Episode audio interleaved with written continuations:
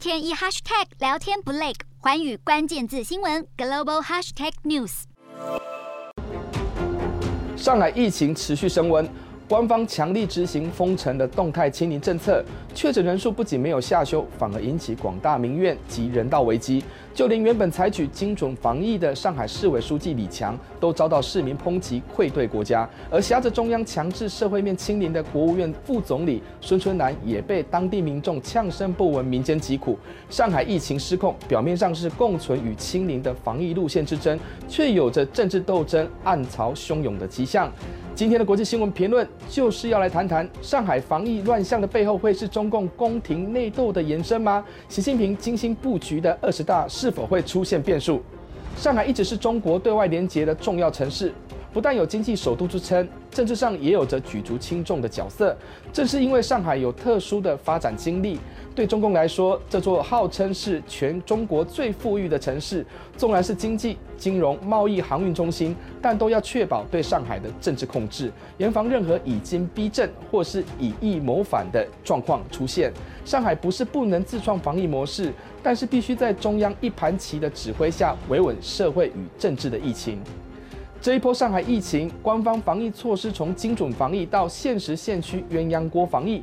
突然间，再由中央一刀切，采行严格的封控清零政策。上海市委书记李强上街视察民情，却不被市民买单。而领着中央清零指令的国务院副总理孙春兰，在街上视察都被街坊民众泼冷水，连在大楼楼顶听取简报都被批斗式摆拍作秀。种种争议显示社会对中共防疫政策的不满。不过，对中共来说，就算社会大众对防疫有所不满，透过科技维稳的手段，祭出各种强制力，都可以达到有效控制的效果。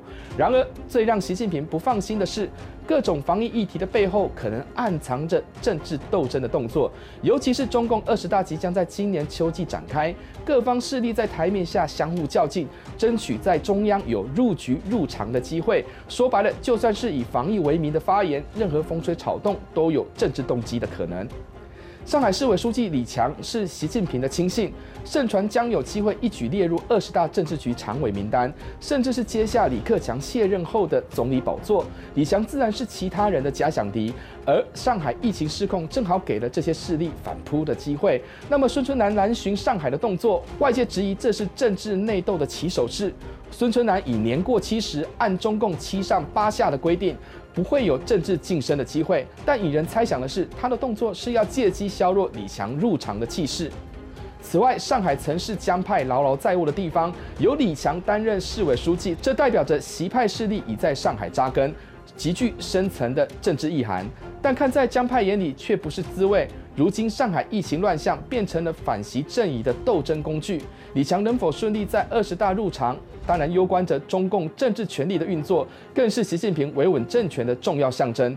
当前市民对政府防疫怨声载道，不止让李强难堪，也对习近平的连任之路带来变数。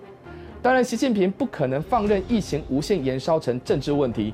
为了不让自己在二十大连任后就跛脚，势必会将常委名单紧握在手，以确保习派人马能平步青云。这才是习近平维稳政权的根本考量。换言之，对习近平来说，眼前的上海疫情乱象必须在短期内终止。这也解释了为何有传闻，上海将在四月二十日前阻止疫情向外扩散。实现社会面清零的同时，也要压制任何蠢蠢欲动的政治斗争。在民主国家，防疫工作纵然由中央政府指挥领导，但都必须接受议会、公民社会的监督。不过，这在专制独裁国家却无法发挥作用。尤其是中国，任何政策都是为了服务政治，防疫的目的就是要政权稳定。也因此，当政治局势有变动的可能时，那么疫情就成了政治野心家的工具。上海疫情失控至今，就犹如一场政治斗争秀。可悲的是，中共二十大的政治前哨战舞台摆在上海，市民却沦为这场斗争秀的道具。